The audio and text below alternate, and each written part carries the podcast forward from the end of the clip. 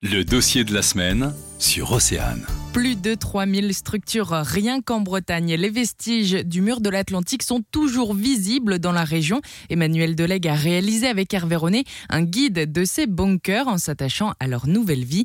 Et même si l'histoire s'est apaisée, certains lieux restent chargés émotionnellement selon Emmanuel. Au niveau émotionnel, je dirais que c'est l'abri Sadi Carnot euh, à Brest. En fait, il n'y a rien.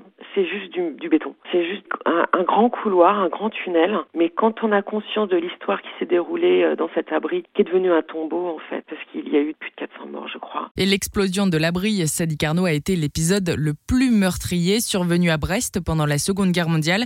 Une histoire douloureuse. Mais ce qui intéresse Emmanuel, ce sont aussi les histoires des familles autour de ces bunkers. Et à côté de ça, il y en a un autre, c'est celui de Plumeur. C'est euh, un agriculteur euh, qui a raconté l'histoire de sa famille et comment il a vu la, construction de tous ces bunkers sur ses terres. Le bunker de Jean Robic est ouvert au public et transformé en musée. Il a conservé les vestiges d'une batterie aérienne allemande. Trois autres batteries de ce type existent à Carnevel, Cariado et Kermabo-Gudel. La plupart des bunkers sur le littoral appartiennent au conservatoire du littoral. Tous ont été démilitarisés. La plupart qui restent du côté de Crozon, entre autres, sont des bunkers qui appartiennent à la marine, parce que ce sont des terrains de l'armée française. Donc là, par contre, euh, on n'y a pas accès. Du moment, par exemple, là, euh, il y a un agriculteur qui a trouvé un bunker dans son champ, il est obligé de faire appel à des démineurs, en fait, qui sont souvent à Brest, parce qu'il reste encore beaucoup de munitions dans certains bunkers. Donc ça peut être très dangereux, effectivement. Il existe deux écoles. Il y a ceux qui sont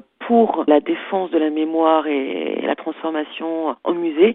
Et il y a ceux qui sont certainement, à mon avis, un peu plus jeunes, qui veulent euh, les utiliser au XXIe siècle. Même quand euh, ils sont transformés, même quand ils deviennent gîtes, même quand ils deviennent euh, escape game, même quand ils deviennent autre chose qu'un musée, les propriétaires essayent quand même de garder un peu d'histoire, de raconter l'histoire. L'histoire ne disparaît jamais complètement. Pour tout comprendre de l'actualité, le dossier de la semaine est à réécouter en podcast sur.